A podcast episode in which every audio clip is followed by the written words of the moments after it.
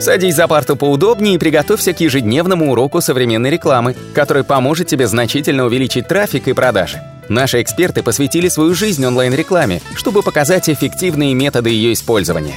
Урок начинается прямо сейчас, поэтому прекращаем разговоры и внимательно слушаем. Итак, это у нас 29-й аудиоподкаст, и сегодня мы будем обсуждать SEO-инструменты. Меня зовут Улитовский Анатолий. Меня зовут Николай Шмачков. И сегодня, конечно же, обсудим наши любимые SEO-инструменты. Николай, вот у меня вопрос сразу же к вам непосредственно, потому что вот э, в своей работе я не представляю свою работу уже без инструментов, потому что она упрощает, оно непосредственно экономит мое время, выполняет быстрее задачи. Но есть множество блогеров, которые не используют инструменты, они в принципе ведут самостоятельно блоги и даже имеют э, хорошие результаты. Вот э, ваше предложение, необходимо ли сегодня использовать SEO-инструменты или или все же можно обойтись без них? Нет, без них обойтись нельзя. Я даже более того скажу. Те пользователи, которые записывают видео, там, как они собирают там все в Excel или там собирают там что-то еще. Мало того, что Excel платная программа на самом-то деле. Да, у кого она пристановлена, там повезло. А, во-первых, э, эти ролики делаются, конечно же, для трафика. Ну, не стоит забывать, что это делается для трафика. Потому что все ищут бесплатно. Как сделать бесплатно ролик, да, чтобы собрать трафик? Ну, понятно, что ты будешь что-то показывать. На самом деле, все для экономии времени покупают тулы. Да, тул стоит денег, тул стоит э, иногда больших денег, если посчитать большой перспективе, но они прилично экономят время. Поэтому я отношусь к тем людям, которые считают, что тул это однозначно необходимые как бы, инвестиции в ваш бизнес. С какими тулами в основном работаю я? В русскоязычном сегменте как бы мне приходится постоянно собирать семантику. Семантику для SEO, семантику для контекстной рекламы. Я, конечно же, использую Key Collector и с платными API. Однозначно платные API Serpstat, однозначно у меня э, этот, собственно, любая антикапча для WordStat, для того, чтобы слова с Яндекса тащить. Ну и, конечно, рабочий аккаунт для сбора статистики в Google AdWords. Мне удобно оттуда собирать все слова. И я не знаю, если бы не кей коллектор, я бы дубли бы этих фраз вылавливал бы вечно, потому что на самом деле очень сложно выловить не абсолютные дубли, когда слова переставлены, но это фактически дубль слов, и у меня, получается, семантика может быть забита этими дублями, а мне они не нужны. Мне нужны только уникальные фразы, которые имеют трафик. Причем только те, которые имеют реальный трафик, фразовый, а не, то, а не, а не широкий. Поэтому да, однозначно он мне полезен, я постоянно ним пользуюсь. Как бы многие пытаются работать без него, но когда проекты огромные и ты боишься наплодить дубли в разных разделах, то однозначно в этом плане он очень, конечно, мне помогает. Конечно, кластеризатор помогает рассортировать семантику для поиска ключей для блога, но когда сайт небольшой, мне удобнее, конечно же, в кей-коллекторе. По поводу других платных сервисов, однозначно Serpstat. Serpstat позволяет мне быстро вытащить огромные списки ключевых слов по русскоязычному сегменту. То есть, когда мне лень их собирать, я могу просто зайти в Serpstat, выкачать огромные списки слов сразу и сидеть с ними работать, просто уже сортировать их, как мне нравится. Более того, в Serpstat можно вытаскивать удобные русскоязычные вопросы, что тоже очень классно. А Хребс однозначно, я думаю, без него вообще сейчас никто не работает. В нем куча функций и по поиску контента, и по там, банально снятию метрик, и по посмотреть конкурентов. Это однозначно нужно.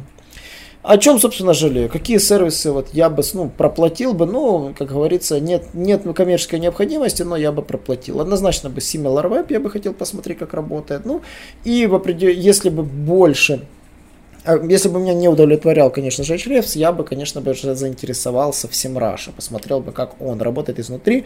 Мне нравится его функционал по анализу контекстной рекламы, собственно, по конкурентам. Он очень классно смотрит. В бесплатной версии я могу, конечно, посмотреть то, что мне нужно там пару раз за день. Но мне, то есть мне, я понимаю, что если бы я работал с ним полноценно, я бы, может быть, и больше фишек про него рассказал.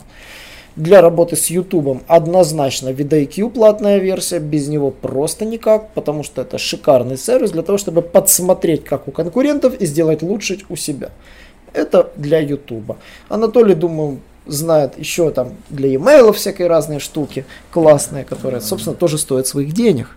Да, конечно, спасибо большое. Действительно, это полезный комментарий. Я вам скажу, что а, русскоязычный сегмент, конечно же, э, имеет определенные э, отличия с англоязычным сегментом, потому что в англоязычном сегменте key коллектор не используется, мало кто его использует, если, не знаю, какие-то русскоговорящие специалисты, которые продвигают на англоязычный сегмент, используют. Ну, я, вот, к примеру, эту программу вообще не использую, и мне действительно она не надо в работе. А из тулов, конечно же, HRFs, это безоговорочно, я очень много читаю статей, слушаю аудиоподкастов, и я вам скажу, что, наверное, это тул, который must have, то есть это обязательно уже должен быть у профессионального SEO-специалиста.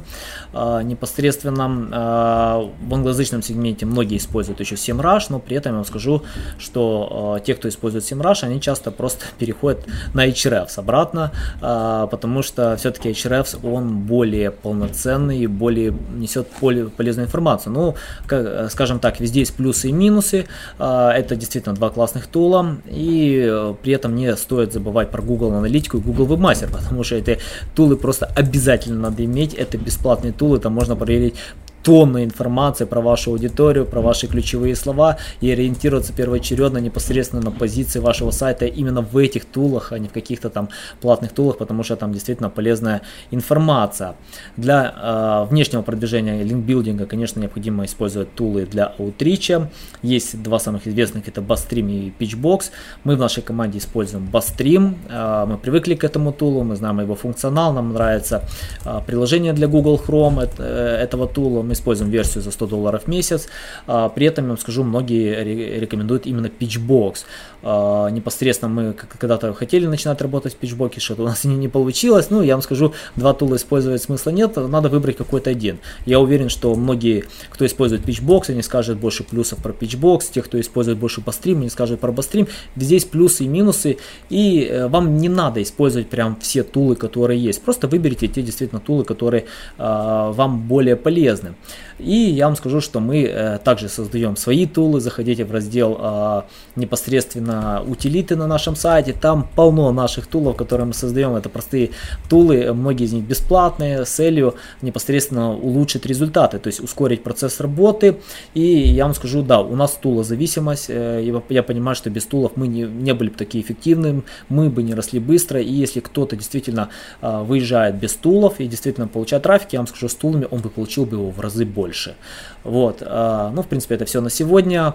Подписывайтесь на наши аудиоподкасты, пишите комментарии, задавайте нам тонны вопросов, мы обязательно ответим на все эти вопросы и увидимся в классе завтра. До свидания. Наш урок закончился, а у тебя есть домашнее задание – применить полученные рекомендации для получения трафика и достижения успеха, о котором ты, несомненно, мечтал. Не забывай подписываться на наши аудиоподкасты и оценивать уроки. Также пиши комментарии и задавай множество вопросов, на которые ты обязательно получишь ответы. Увидимся в классе завтра с новыми современными рекомендациями.